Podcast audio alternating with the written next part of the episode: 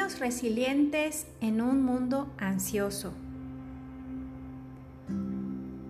Ese fue el título del reciente congreso virtual de Happily Family, un emprendimiento de Jason y Cecilia Hilke, quienes año con año realizan congresos similares orientados a apoyar a las familias y a los profesionales que trabajan con niños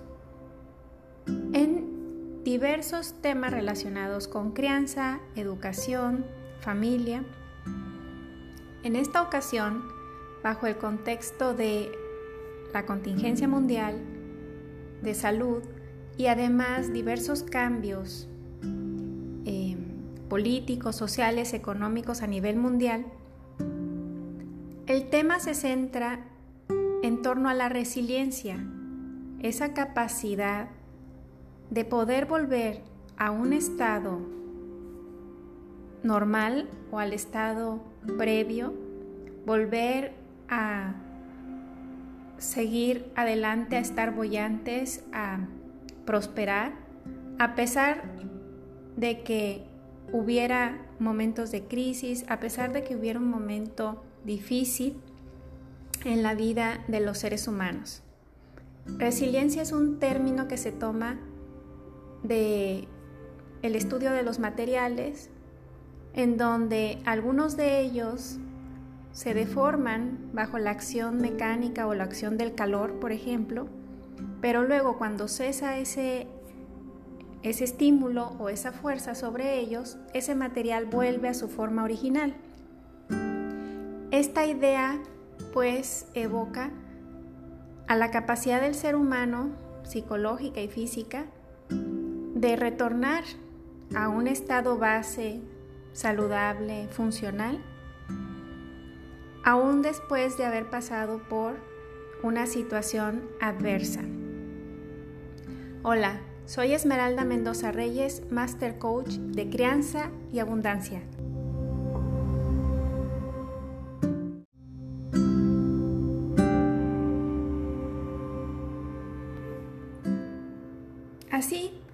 Vamos a estar haciendo un review de este congreso virtual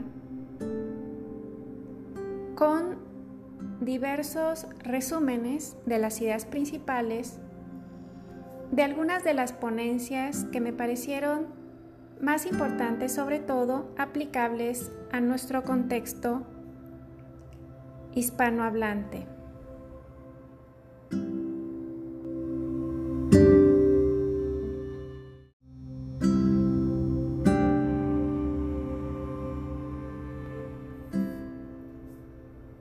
Si quieres disfrutar de estos resúmenes con textos, videos, audios complementarios, no olvides ir a www.crianzayabundancia.com y buscar el apartado Recursos gratis. De esa manera podrás entrar a una plataforma muy fácil de usar en donde tendrás acceso a todo este material de manera gratuita. Además, suscríbete a nuestro boletín que semanalmente te entregará estos resúmenes y mucha más información importante, transformativa, eficaz para mejorar tu vida, tu crianza, tu prosperidad.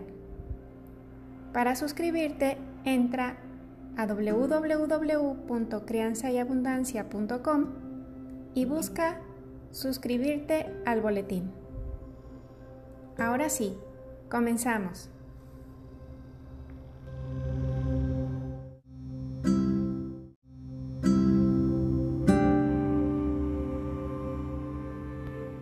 Conectar con los niños y ayudarles a afrontar tiempos inciertos. Con Daniel Siegel. Daniel Siegel es un muy famoso divulgador que pone al servicio de los padres el conocimiento de la neurociencia y de lo que él eh, y su grupo de investigadores llaman la em, neurobiología interpersonal, que involucra muchas ciencias trabajando juntas para identificar los puntos donde convergen. Antropólogos, sociólogos, lingüistas, psicólogos, biólogos, eh, por supuesto neurocientíficos, poniendo al servicio de el mejor desarrollo social, de un mejor desarrollo de las familias, un mejor desarrollo infantil, todo este conocimiento.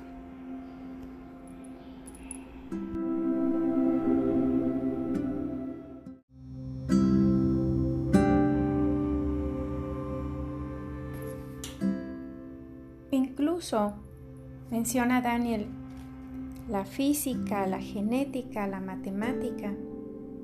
Todas estas ciencias están incluidas en esto que él conforma eh, en su investigación, en los grupos científicos con los que arma junto con sus colegas un cúmulo de conocimientos para difundir esta ciencia de vanguardia al servicio de la humanidad.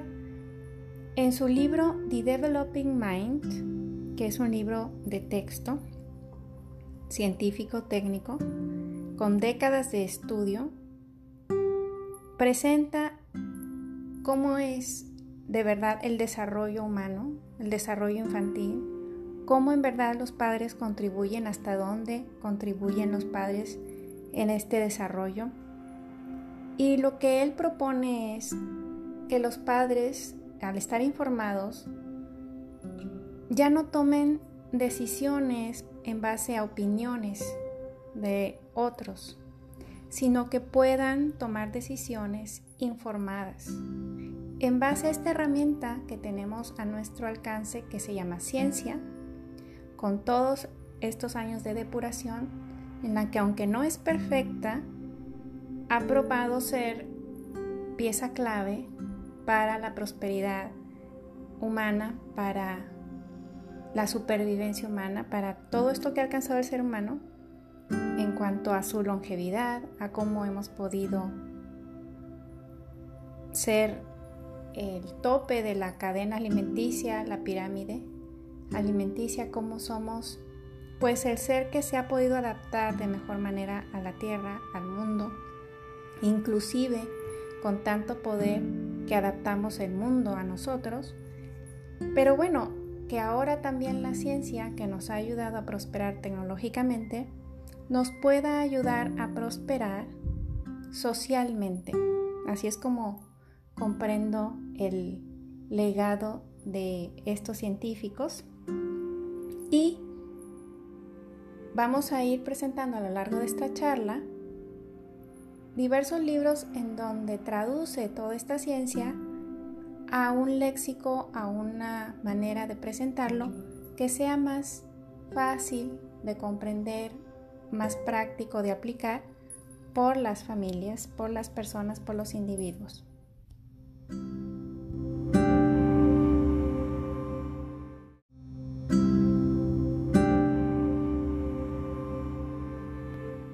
Para fortalecer nuestra resiliencia, el primer paso es la conexión, comenzando por nuestro propio cuerpo.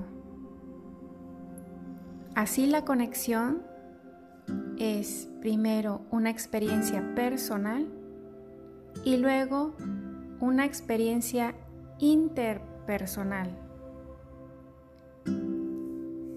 Caroline Welch dice, Self-care is not selfish. Es decir, el autocuidado no es egoísta.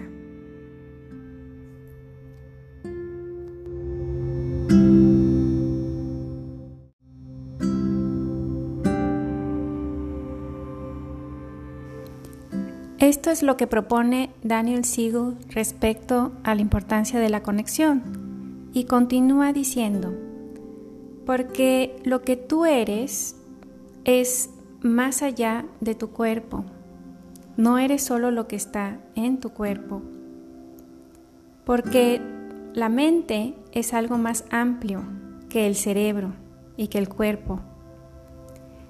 Y es lo que sale y conecta con los demás, con las otras personas en nuestra vida, nuestra familia, nuestros hijos. En primer lugar, por supuesto, hay que ver quién eres, pero ver que eres más que tu cuerpo, que efectivamente ahí inicias, pero que además de ser un yo, eres un yosotros. Así acuña este término Daniel Siegel. En inglés un mi, yo, más un we, nosotros, él ha acuñado el término we, M-W-E, que aquí traduzco como un yosotros. Y que esto, poderlo entender, poderlo ver, es clave para poder conectar con nuestros hijos.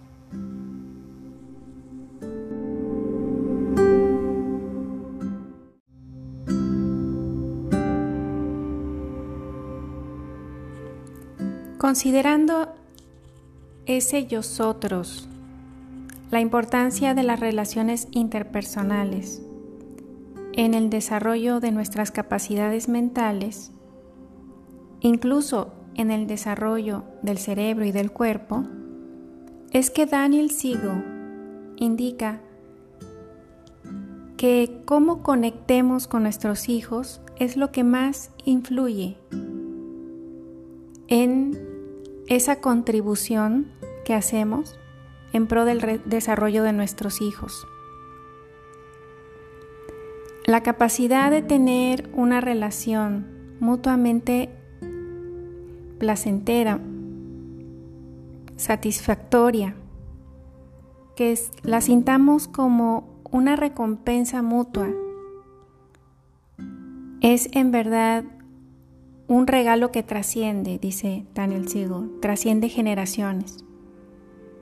Y nos aconseja invertir emocionalmente y nuestra energía y nuestro tiempo y nuestro enfoque de atención en la relación que tenemos con nuestros hijos es la mejor inversión que podemos hacer, sobre todo en términos de fortalecer sus capacidades de creatividad, de expansión, de crecimiento, de resolución de problemas, de adaptación, de resiliencia.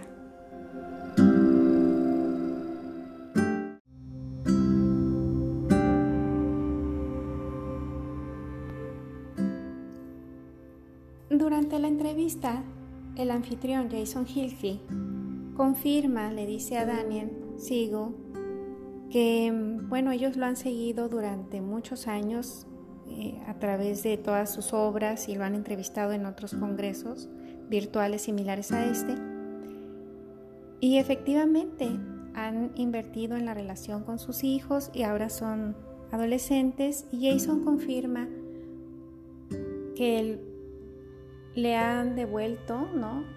dividendos importantes, la inversión en la relación con sus hijos, que es lo mejor que pudo haber hecho él y su esposa, porque pues ve cómo ahora que son adolescentes con nuevos desafíos, gracias a ese buen cimiento, a esos buenos fundamentos, pues la vida es mucho más sencilla que como podría ser si no tuvieran esa base establecida.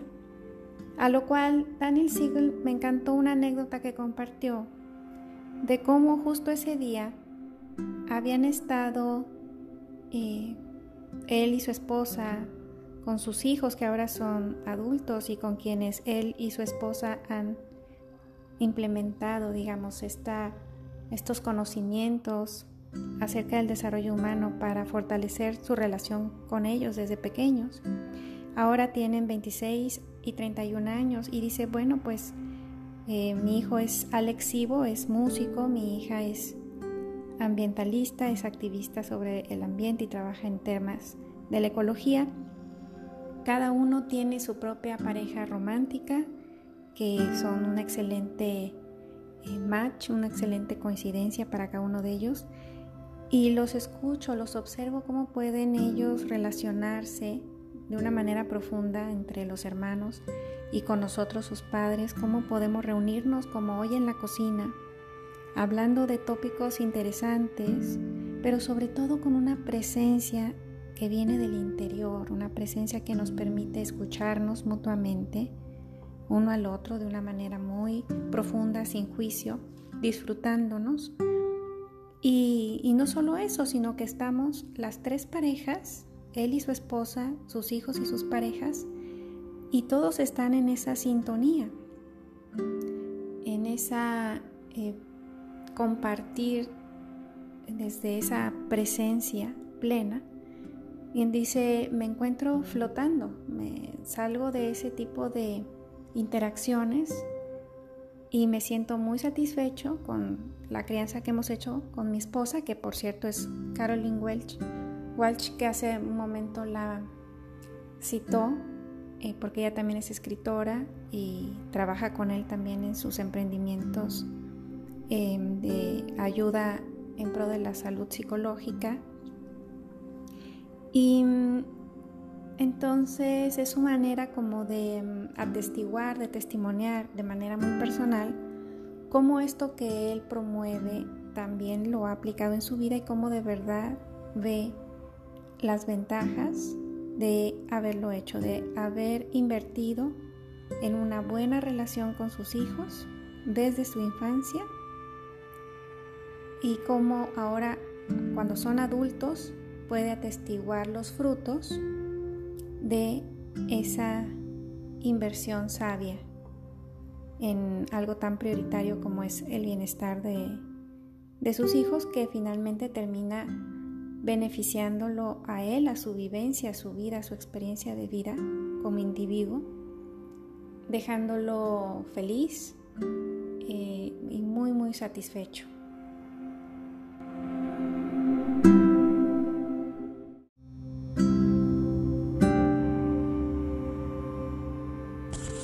Es importante nombrar la emoción cuando nuestros hijos están pasando por un momento emocional intenso. Daniel Siegel responde, en inglés le llaman name it to tame it, nómbralo para domarlo. Nombrar la emoción para que el niño se sienta mejor, pero no aconseja que realmente este sea nuestro objetivo, el hacer algo para que nuestros hijos se calmen, sino más bien otra alternativa es el poder sintonizarnos con esa emoción que nuestro hijo está sintiendo, poder honrar que está sintiendo algo que es significativo para él, para ella. En todo caso, podemos decir algo general como, veo que estás sintiendo algo importante. Y estar ahí, acompañarle cuando así es apropiado, cuando pues depende del temperamento de, los hijos. Hay hijos que prefieren que los padres no estén ahí mientras están sintiendo estas emociones. Pero en la medida de, de, lo posible, el que nosotros podamos, a la par de entender que está sucediendo algo para ellos interno significativo, sintonizarnos con ello, pero no asustarnos, no dejarnos arrastrar por ello, ni tratar a toda costa de corregirlo, eso les puede ayudar a que nuestros hijos aprendan a estar con sus emociones, a ampliar lo que llama una ventana de tolerancia, en la cual esas emociones intensas no los llevan ni al caos ni a la rigidez, ni a la represión ni a la explosión física con cada emoción, sino que cada vez van a poder ser más flexibles, estar con es su estado emocional sin tratar de arreglarlo, sin tratar de huir de la experiencia.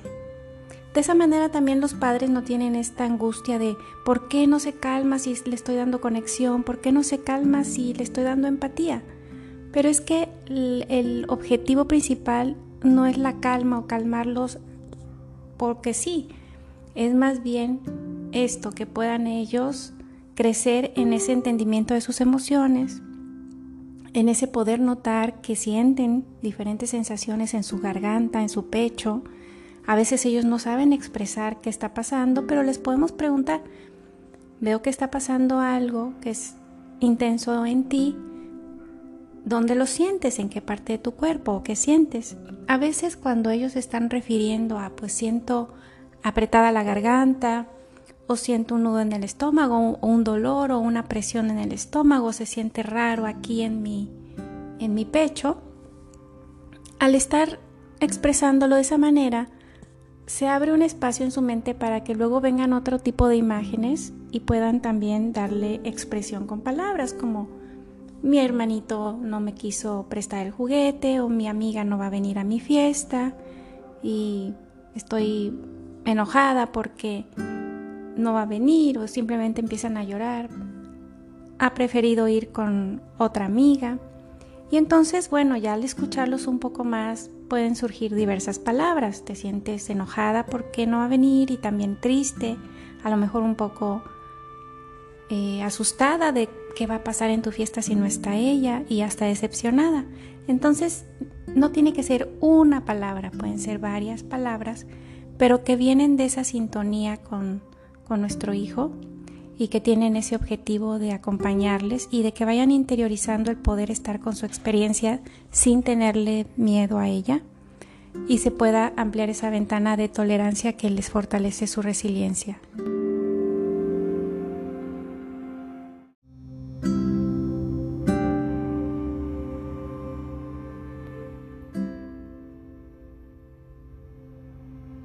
¿Cómo evitar caer en ese modo de quererlo arreglar. Le llaman parentalidad ingeniero, el ingeniero dentro de nosotros que quiere arreglarlo, corregirlo, arreglar a nuestro hijo, corregir a nuestro hijo, corregir su experiencia, ayudarles a cesar esa experiencia incómoda. ¿Cómo lograr salir de ese llaman en la entrevista fix mode, modo corrección.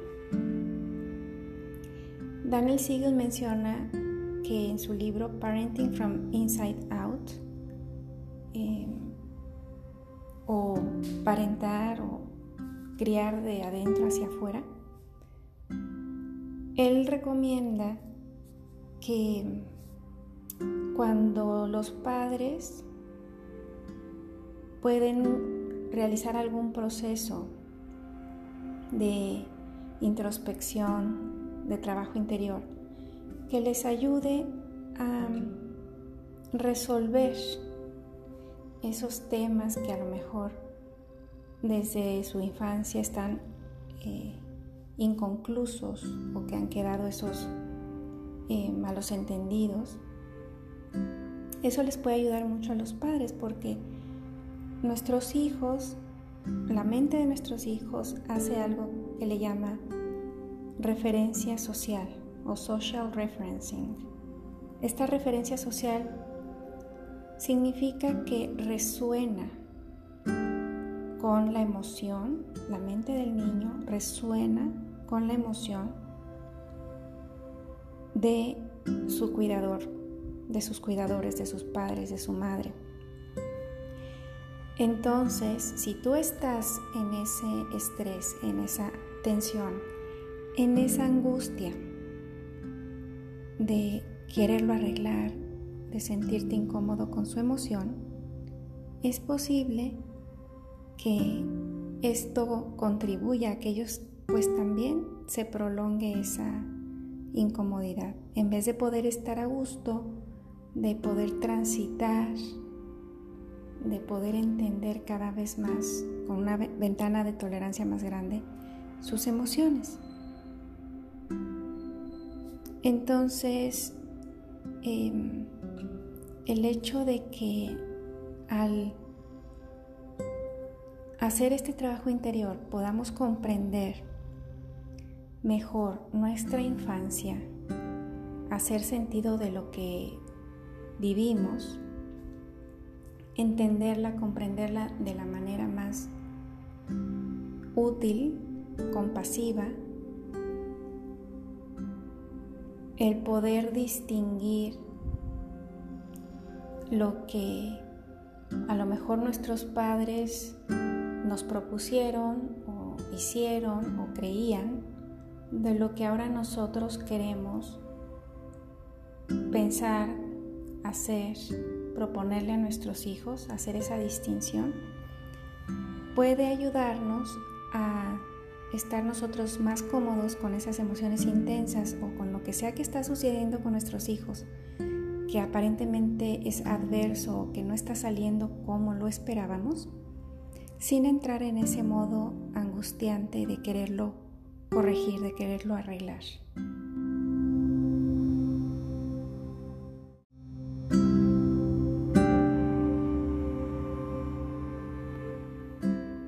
Acerca del tiempo fuera, Daniel Siegel hace una precisión, una distinción.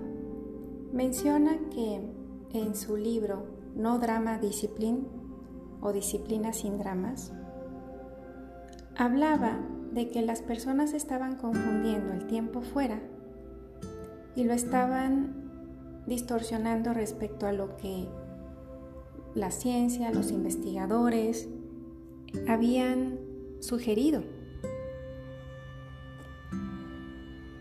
Las investigaciones publicadas recomendaban usar el tiempo fuera como una manera de ayudarle a los niños a aprender a tomarse un espacio de tiempo, alejarse un poco también de ahí, de ese lugar en donde habían tenido la explosión violenta o la explosión emocional, para poder calmarse, para poder reflexionar. Y lo que habían sugerido era que para que esto funcionara de una manera que el niño no la sintiera punitiva o de castigo, los padres deberían cumplir tres elementos clave. Uno, que no surgiera de el enojo en el momento, del calor emocional de los papás molestos en el momento, como un te vas de aquí, a tu tiempo fuera. No, no debe surgir así. Dos, que debe ser notificado al niño desde antes. Y de hecho, en mi recomendación personal, diría que acordado con el niño como una alternativa que se pueden tomar. Pero bueno, Daniel en particular lo que decía era notificarle cuando tengas un comportamiento que no vaya de acuerdo al lugar o que sea peligroso para ti o para los demás, te voy a solicitar que tomes un tiempo fuera para que te calmes. Entonces esto había sido dicho a los niños, al niño, a la niña, en un tiempo donde se está tranquilo, donde está de común acuerdo, donde sabe para qué es ese tiempo fuera, que es para reflexionar, para calmarnos, para contener los efectos de la emoción, contener la conducta, evitar que esa conducta pudiera dañar a sí mismo a los demás y usar ese tiempo para poder reflexionar. Pero lo que estaban viendo es que los padres lo habían entendido como que podían utilizarlo y lo estaban utilizando enojados, gritándoles, aislándolos por una hora en vez de que fuera un espacio breve simplemente para ganar centro de nuevo y que no estaba siendo constructivo. Entonces, eh, ahí hace esta importante distinción que ellos proponen no utilizar castigos porque consideran que lo más importante es la relación con nuestros hijos para poder disciplinarlos y porque disciplina el eh, precisa significa que vamos a ayudarles a aprender. Es disciplina significa enseñar, no significa castigar. Pero mucha gente dice, hay que disciplinar al niño usando la palabra como si significara hay que ponerle un castigo. Y esto él no lo recomienda.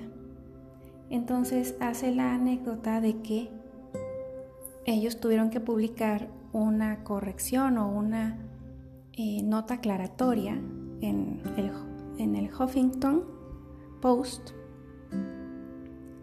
eh, una publicación de gran renombre y popularidad, para corregir, para ajustar, para aclarar que este era el objetivo del tiempo fuera y estas eran las características del tiempo fuera y no como se estaban usando, porque de esa otra manera es punitivo y tiene el riesgo de que el niño, la mente del niño, asocie a los padres dolor, miedo, desconfianza y entonces su relación se deteriore y siendo la relación la herramienta más importante para educar a nuestros hijos, pues esto sería totalmente inconveniente.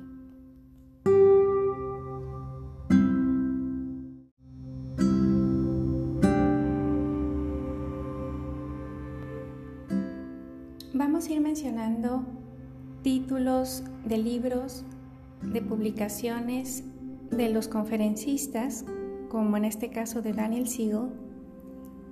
Si eh, te es posible adquirir y leer uno o más de estos libros que también pueden estar en audiolibro, a lo mejor en inglés o probablemente en español. Adelante, de verdad son buenas referencias bibliográficas, pero si no puedes, no te preocupes, precisamente para eso está crianza y abundancia. Queremos llevarte lo mejor, lo más vanguardista, lo más depurado de la literatura en pro de una mejor crianza, una mejor vida, una mejor relación con uno mismo, con nuestra familia, incluso una mentalidad, información para formar una mentalidad que te ayuda a ser óptimo, óptima a nivel de tu desempeño laboral. Es decir, Quédate con nosotros en Crianza y Abundancia, sigue nuestro boletín, utiliza nuestros recursos gratuitos, síguenos en Spotify, en YouTube, en las diferentes redes sociales, Facebook, etc., para que puedas aprovechar todo este material que está diseñado para no ser solo informativo, sino también para que resuene en tu mente con ese procesamiento intuitivo, reflexivo, que nos permite que nuestra mentalidad se abra para poder aplicar de manera práctica, pero también de manera profunda, los conocimientos que vamos a ir compartiendo. Además, para acelerar la mejoría, para incrementar tu efectividad, Cuenta con nosotros con apoyo y asesoría personalizada en coaching, con educación, en talleres, en cursos. De esa manera puedes contactarnos y de manera personal, una servidora, Esmeralda Mendoza Reyes, Master Coach de Crianza y Abundancia, o varias de nuestros coaches certificados pueden apoyarte de una manera individual, más intensiva, para que logres esas soluciones que tanto anhelas, para que alcances esas metas y objetivos que tanto sueñas.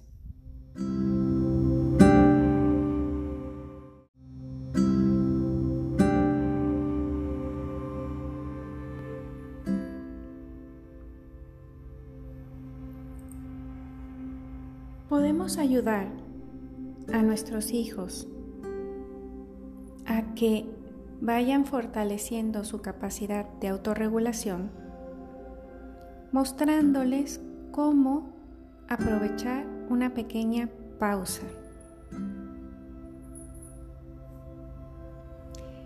¿Qué significa esto? Daniel Siegel lo explica el ver esta pausa como si tuviéramos un botón de pausa.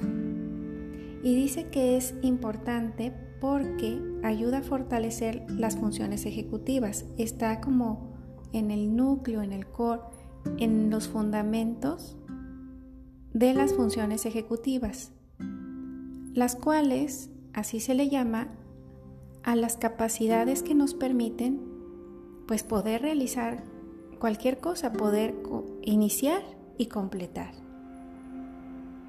Parece muy sencillo, pero cuando queremos iniciar cualquier em, proyecto, cualquier plan, incluso el querer llevar un objeto de un lugar a otro, ocurren en nuestra mente y en nuestro cerebro una serie de procesamientos, de pasos que involucran la visualización de lo que queremos lograr, los pasos que se necesitan para lograrlo, el enfoque para ir realizando cada paso hasta lograr completarlo sin distraernos, sin olvidarlo, teniéndolo en la memoria de trabajo y llevarlo a cabo de la mejor manera. A todo esto se le llama, en los términos de las ciencias neurológicas, de la psicología, de el funcionamiento neurológico, funciones ejecutivas. Y entonces para Daniel Siegel, este botón de pausa es fundamental. ¿Por qué? Porque continuamente van a llegar a nosotros impulsos. Y tenemos que ir aprendiendo a apretar ese botón de pausa para decidir, ¿lo hago o no lo hago? ¿Hago caso a este impulso o no? Por ejemplo, si vamos a llevar un objeto de un lugar a otro, en el camino se nos puede ocurrir desviarnos, distraernos, hacer otra cosa hay un pequeño momento donde pausamos, a veces sin darnos cuenta, sin hacerlo consciente, reflexionamos y decidimos seguir con nuestro objetivo inicial. Esto también es válido, por ejemplo, para cuando nuestros niños van a notar, aunque no sean conscientes de ello, que les llega el impulso, por ejemplo, de pegarle al hermanito, porque me quitó mi juguete el que ellos puedan notar que hay un botón de pausa, este concepto de pueden tomarse la pausa y reflexionar, ¿le pego o no le pego? Y entonces poder hacer algo diferente a ese primer impulso, es algo que es muy valioso y que podemos, según Daniel Siegel, modelar nosotros.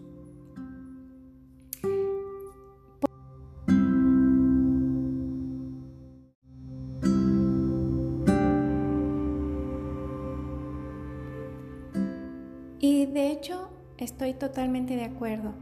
Lo he visto, lo he atestiguado de manera personal y con mis clientes, que es muy poderoso lo que nosotros hacemos, podemos ofrecerlo a nuestros hijos y es altamente probable que sea incorporado en ellos, que sus mentes resuenen con ello no podemos controlar cuándo, cómo y qué exactamente va a ser incorporado por su mente. Y por lo mismo, el que nosotros nos propongamos ofrecer lo mejor que podemos, como en este caso, esta modelación de esa pausa para no ser reactivos, para fortalecer nuestra función ejecutiva y que la mente de nuestros hijos resuene con ello, es lo que más nos va a dar satisfacción, calma, tranquilidad y confianza. Saber que estamos tomando decisiones conscientes y ofreciendo de manera consciente, de manera sensata, de una manera informada, reflexiva, lo mejor a nuestro alcance, nuestra mejor intención, nuestro mejor comportamiento, nuestra mejor formación y nuestra mejor conducta a nuestros hijos.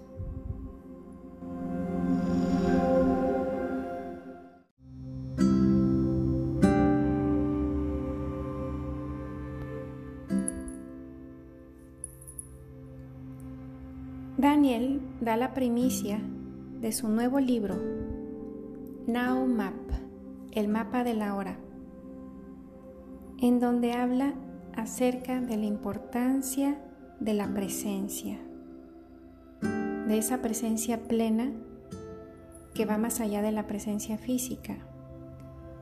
Y lo que contiene en este libro, lo que habla, es acerca de cómo las personas podemos tener la capacidad de ver nuestra propia mente. Él le llama Mind Sight o vista de la mente. De hecho, el instituto que él fundó se llama Mind Sight Institute. Y entonces, esta capacidad de poder ver nuestra mente y pausar y estar con el otro y poder compartir con el otro es tremendamente poderosa. Dice, de esta manera, cuando uno va desarrollando mindsight, cuando uno va desarrollando esta capacidad de presencia plena, de estar en el ahora, se va dando cuenta de que no tengo que gritar para deshacerme de una emoción intensa. Mi conducta no tiene que ser explosiva. ¿Por qué? Porque voy teniendo una especie de contenedor cada vez más grande. Puedo tener una autocontención cada vez más grande. Entonces, puedo estar consciente de lo que siento, consciente y presente con lo que siente el otro. Y esto se va volviendo una práctica que es crucial, es la verdadera disciplina, dice él. Es decir, es el verdadero acto de enseñar a un discípulo a través de la presencia plena, de la conciencia, de mi emoción, de su emoción. Entonces, a través de esta presencia autorregulada, el otro va a tender a que su mente resuene con ello, a poder hacer esa pausa, a lograr mayor autorregulación y no se trata de, bueno, ahora que te sientes mejor, te voy a decir lo que tienes que hacer y te voy a enseñar qué decisión tomar y qué acciones llevar a cabo. No, sino que lo que sucede cuando una persona está más autorregulada, que yo le llamo estar más en calma, más en claridad, más en la realidad, le llamo yo, y también menos en el malentendido que a veces ofusca nuestra mente humana, que es algo muy natural, en un malentendido de lo que son las emociones, pero bueno, él lo maneja como autorregulación. Cuando estamos en ese estado, la persona sabe qué hacer. No necesita que alguien le diga qué hacer. Por supuesto que esa persona en ese momento de mayor sensatez, claridad o autorregulación puede decidir pedir ayuda pedir consejo y puede decidir si lo sigue o no. Pero es distinto a creer que es necesario o totalmente útil o totalmente indispensable el tener que decirle al otro qué hacer y que tenga que seguir exactamente lo que nosotros le decimos. Realmente el proceso de disciplina, de enseñanza, tiene más que ver con que la persona pueda notar que las respuestas pueden venir de sí mismo, puede encontrarlas, puede discernir entre alternativas varias a través de su propia intuición cuando está en un estado de mayor autorregulación.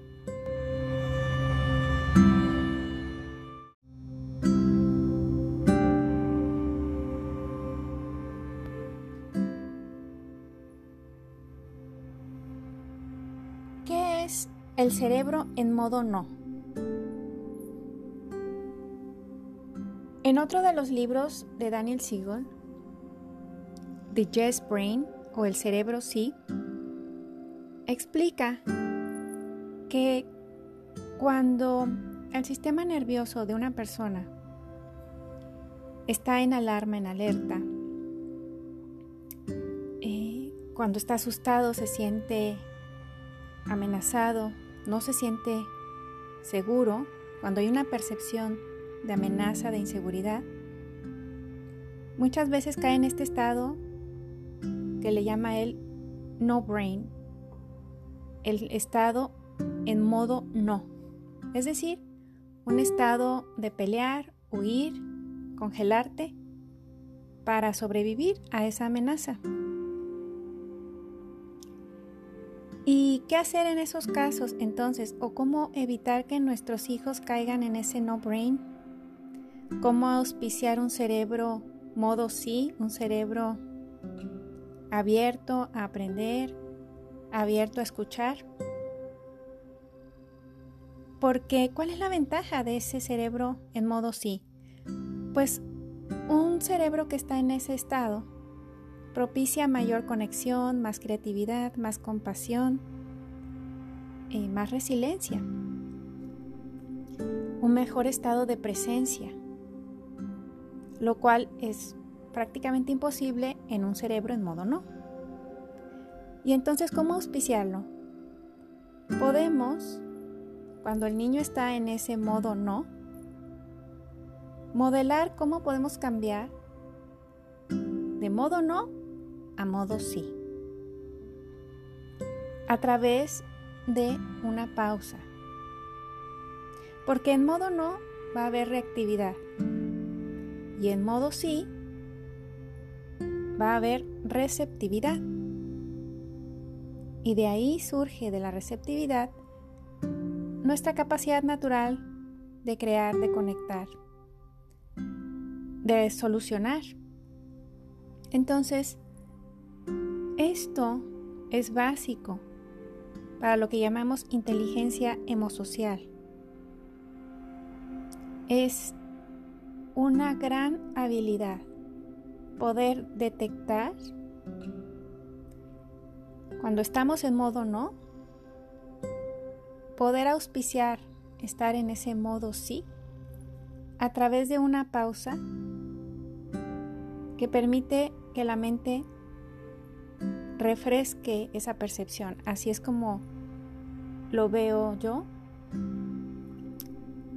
que la mente pueda percibirse en tiempo real si realmente está o no en una amenaza, porque sabemos que nuestros hijos, el que no les compremos una golosina, puede activar en ellos ese modo no. Y no es una amenaza real, no es que les queramos hacer daño, es que su mente percibe un antagonismo. A través de la pausa, que la mente de nuestros hijos pueda abrirse a percibirnos de nuevo como sus aliados, como que lo único que está pasando es que una golosina no va a ser comprada, pero que no es cosa de vida o muerte, el cerebro restaura ese modo sí de receptividad y entonces permite una mejor conducta de manera natural. Algo bien interesante es que hay una clave para esta eh, pausa y para poder tener esta mejor inteligencia emosocial. ¿Cuál es? ¿Cuál es esa, ese proceso clave, eso que podemos nosotros hacer para auspiciar la posibilidad de esa pausa y la posibilidad de mejorar nuestra inteligencia emosocial? ¿Qué fue lo que contestó Daniel Sigu?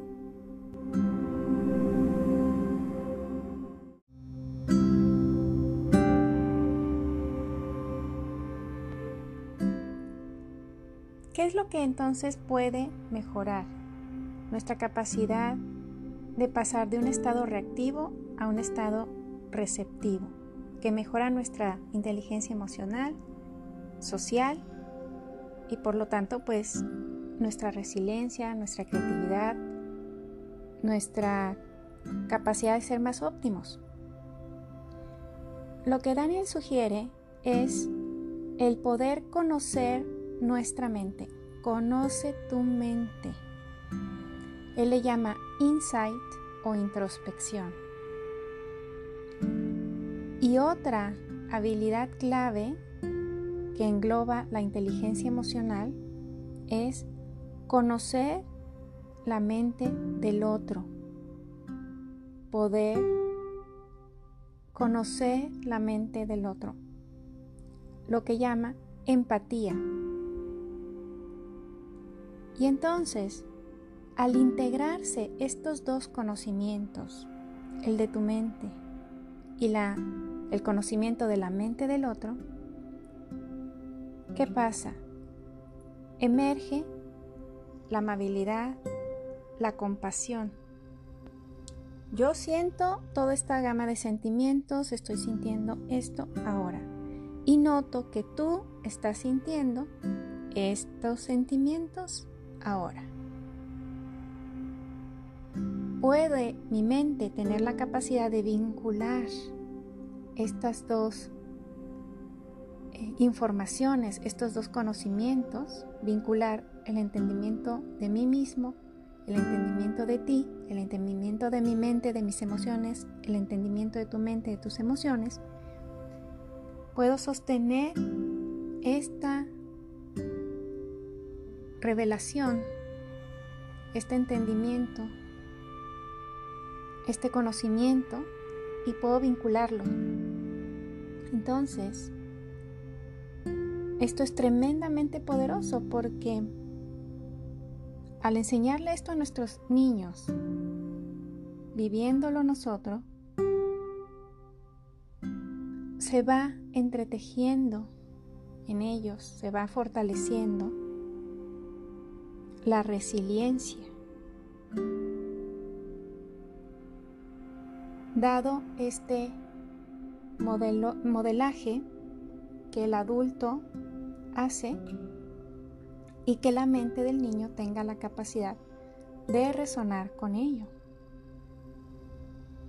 Entonces, qué poderoso es, benéfico para el adulto cuidador en todos los aspectos de su vida, poder tener estas capacidades, estas habilidades. Y qué gran contribución para sus niños, para la vida, la felicidad de sus niños, el modelarlo para ellos. Surge la pregunta, pero suena genial poder hacer esta pausa, poder pasar de la reactividad a la receptividad, poder modelar esto poder tener empatía e introspección. Me encantaría para mis hijos. ¿Y cómo hago si me doy cuenta que no estoy pudiendo?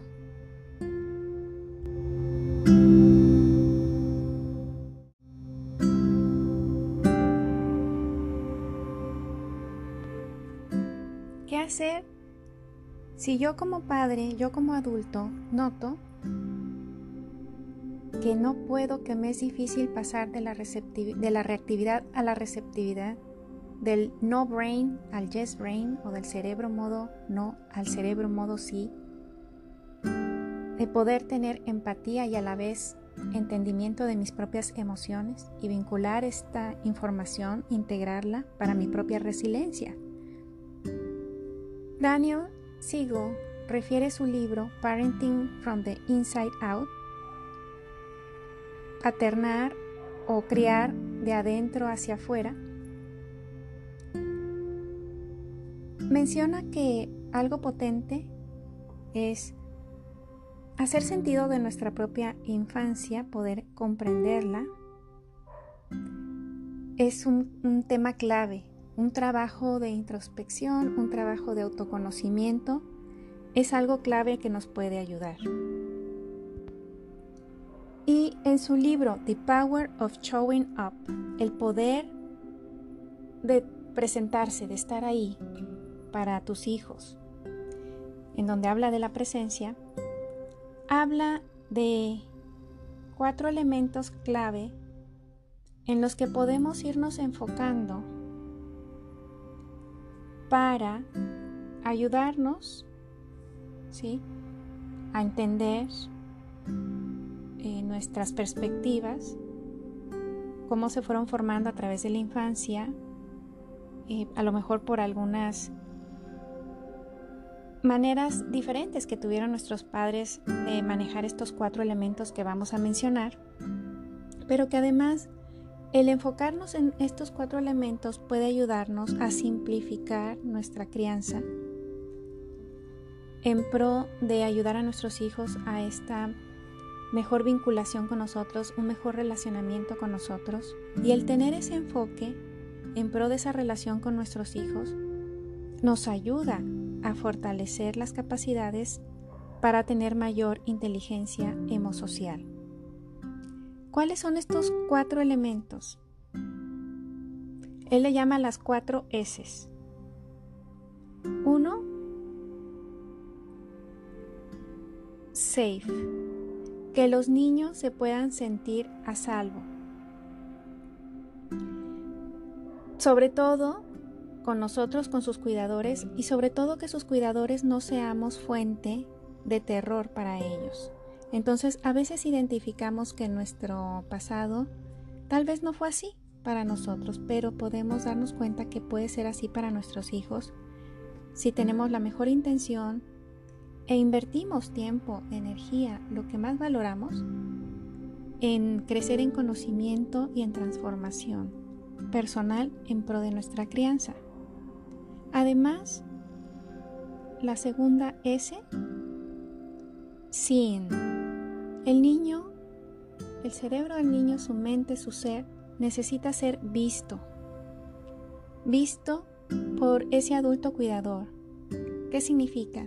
Que ese adulto cuidador realmente lo conoce, realmente está en presencia plena junto a él para entender su vida interior, no solamente cómo está por fuera el niño.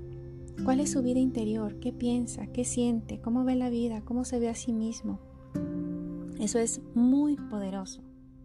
Entonces, que nosotros lo podamos ver, podamos a lo mejor reflexionar cómo fue esto en, nuestro, en nuestra infancia y que puede ser diferente. Si no fue lo ideal, puede ser diferente ahora para nuestros hijos. Y el que nosotros mismos podamos vernos a nosotros mismos, así como nosotros mismos podamos sentirnos a salvo con nosotros mismos. La tercera S es them, sentirse consolados, confortados, apoyados, el que el adulto cuidador pueda transitar emociones intensas de su niño, acompañándole sin asustarse, sin tratar de cambiar la experiencia a toda costa sin angustiarse, hace que el niño pueda sentirse consolado de una manera que le va ayudando a ganar esa resiliencia, a fortalecer esas partes cerebrales que nos ayudan a tener inteligencia social.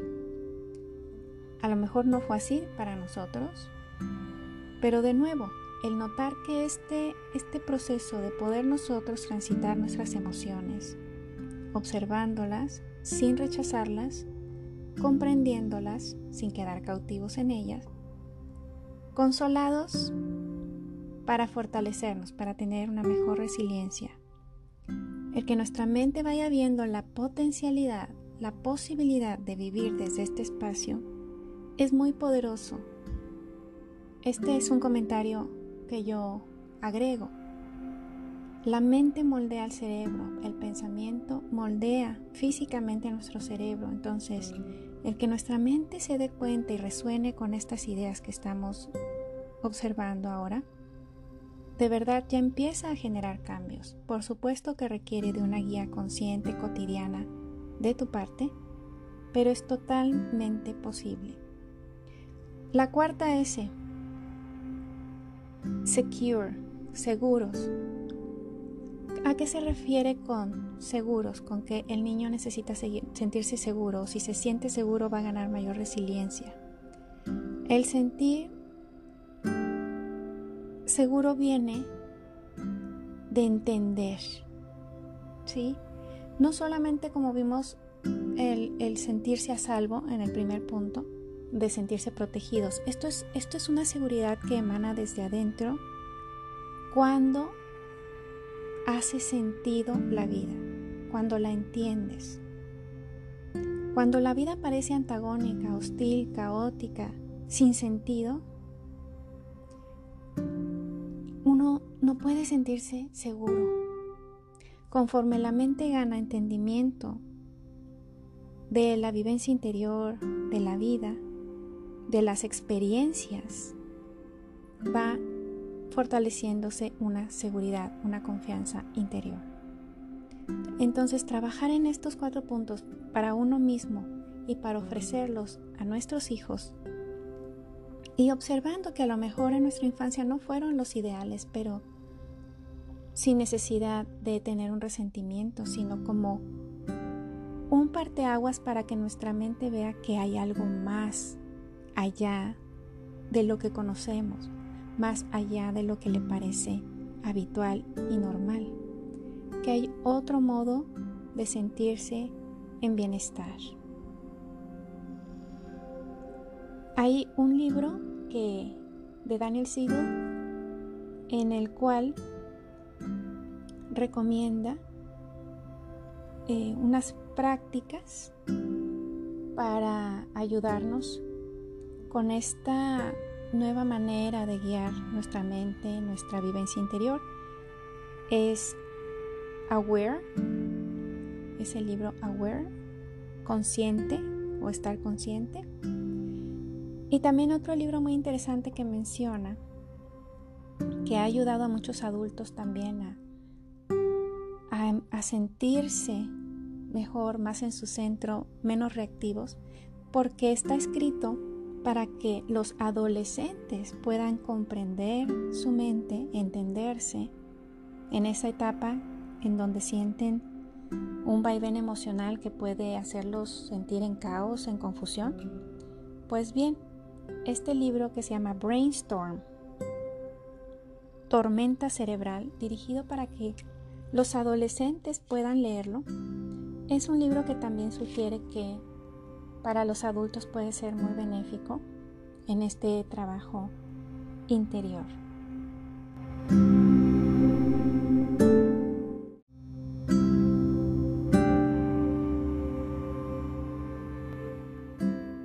Vamos a ir mencionando títulos de libros, de publicaciones de los conferencistas, como en este caso de Daniel Siegel, si eh, te es posible adquirir y leer uno o más de estos libros que también pueden estar en audiolibro, a lo mejor en inglés o probablemente en español.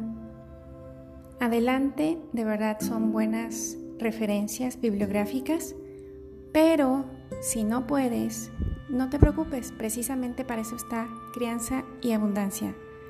Queremos llevarte lo mejor, lo más vanguardista, lo más depurado de la literatura en pro de una mejor crianza, una mejor vida, una mejor relación con uno mismo, con nuestra familia, incluso una mentalidad, información para formar una mentalidad que te ayuda a ser óptimo, óptima a nivel de tu desempeño laboral.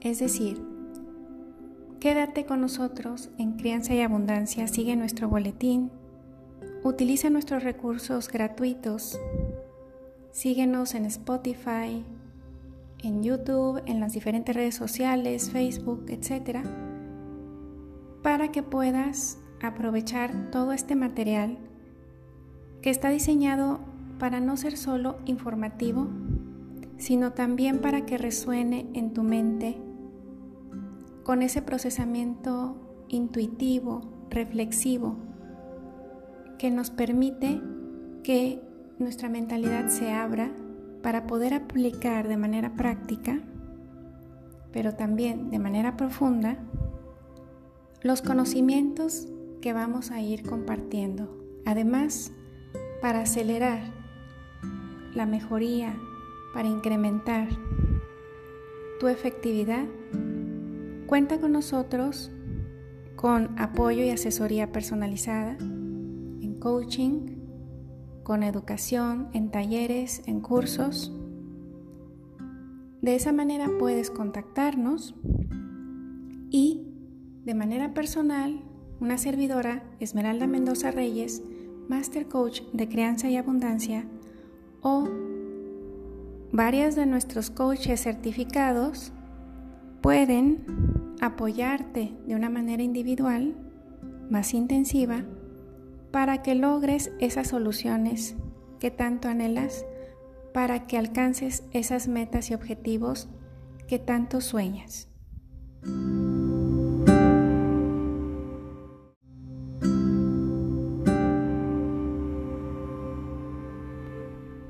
¿Por qué esto del awareness, de la conciencia, de ser conscientes, es tan poderoso?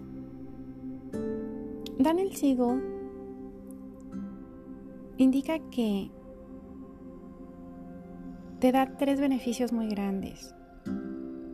El poder tener mayor poder de presencia, de conciencia. Uno, fortalece tu atención. Dos, te abre a darte cuenta, a una mejor percepción más amplia. Tres, construye en ti una intención buena, amable. Además, mejora la salud. ¿Cómo es eso? Disminuye el estrés, mejora el funcionamiento del sistema inmune, mejora la comunicación cabeza o cerebro, corazón, es más balanceada, reduce la inflamación, optimiza los telómeros, que es una parte de los cromosomas que es muy importante para nuestra edad física, biológica. Entre más eh, largos sean estos extremos de los cromosomas,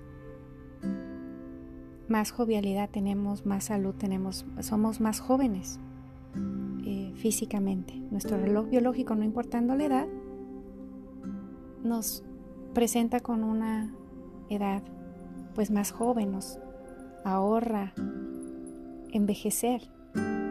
Así que son muchos beneficios de poder tener esta conciencia, esta resiliencia, esta salud.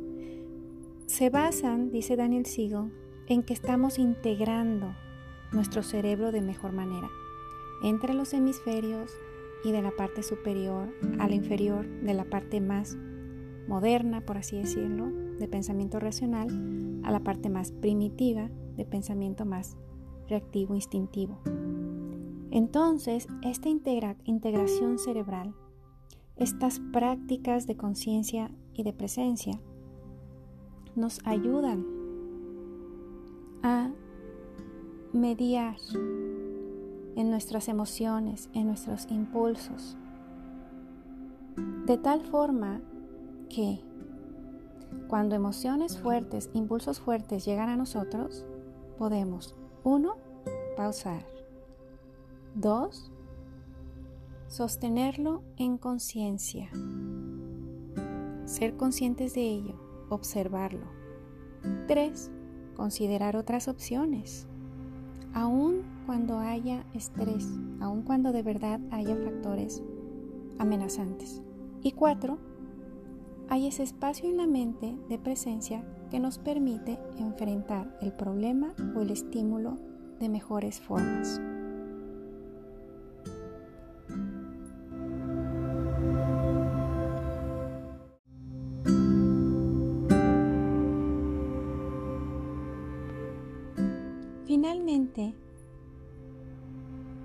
Daniel Siegel nos habla acerca de este tema de la interconexión, de cómo es importante para la resiliencia individual un sentido de pertenencia colectiva, de conexión con el todo. Dice, enfocarnos en mi mente nada más, mi cerebro, o en el self, y creer que ese es mi cuerpo. Quedarme en yo aísla. Aparentemente me siento independiente, pero tiende a generarse una sensación de soledad. Criar niños desde esta visión tiende a contribuir a que se sienta se sientan como aislados, solos, como un vacío.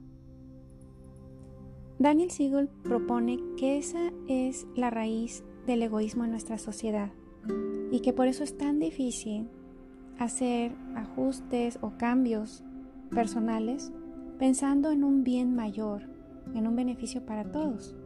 En vez de eso se piensa en un beneficio a corto plazo personal. Las injusticias sociales, los desbalances ecológicos que tenemos actualmente tienen que ver en que diferenciamos humanidad de naturaleza. En cambio, si pudiéramos abrazar la realidad de la interconexión, sí, yo soy yo en un cuerpo y que nuestros hijos lo puedan ver, pero conectamos con otros, aún aunque no nos gusten, esos otros, aunque sean diferentes a nosotros, estamos conectados, interconectados, así como con todas las especies, con todo lo que vive, aunque no sea humano. Nuestra mente es relacional. Entonces las relaciones que tenemos con todo son tanto parte de lo que uno es, como el propio cuerpo. Hay una incorporación de la relación que tenemos con los demás, con el ambiente, con la vida. El que los niños puedan crecer apreciando esto, viviéndolo de verdad, ayuda a que ese sentido de identidad se expanda más allá del yo, que en inglés es me, que incluya al nosotros, que en inglés es we, y entonces podemos integrar. Daniel es un gran promotor de la integración. La integración en este caso del inner me, del yo interior, y del interrelational we, que sería el nosotros interrelacional. Esta integración que él crea el acrónimo MWI, una traducción al español sería YOSOTROS, el yo más el nosotros. Si la identidad, si nuestra mente considerara en esa identidad de quién soy, un yosotros es muy poderoso. Es una gran fuente de, de resiliencia. No te sientes aislado, te sientes integrado. la vida cobra sentido. Siempre hay un propósito. Hay menor probabilidad de ese vacío que tiende a generarse en un pensamiento centrado en el yo egoísta. Entonces propone Daniel, si como padre, como madre, podemos notar esto, que no estás solo, que estás en conexión, aquí y ahora, a través de generaciones incluso, es empoderante. Y desde ahí educamos a la siguiente generación. Veremos individuos, sociedades más cooperativos, colaborativos, creativos y compasivos. Podemos darle la vuelta a este fluir de las sociedades del mundo hacia mayor conexión, mayor amabilidad, bondad, a más unión, donde podamos trabajar juntos por un bien mayor que es bueno para cada uno de los individuos de la familia humana.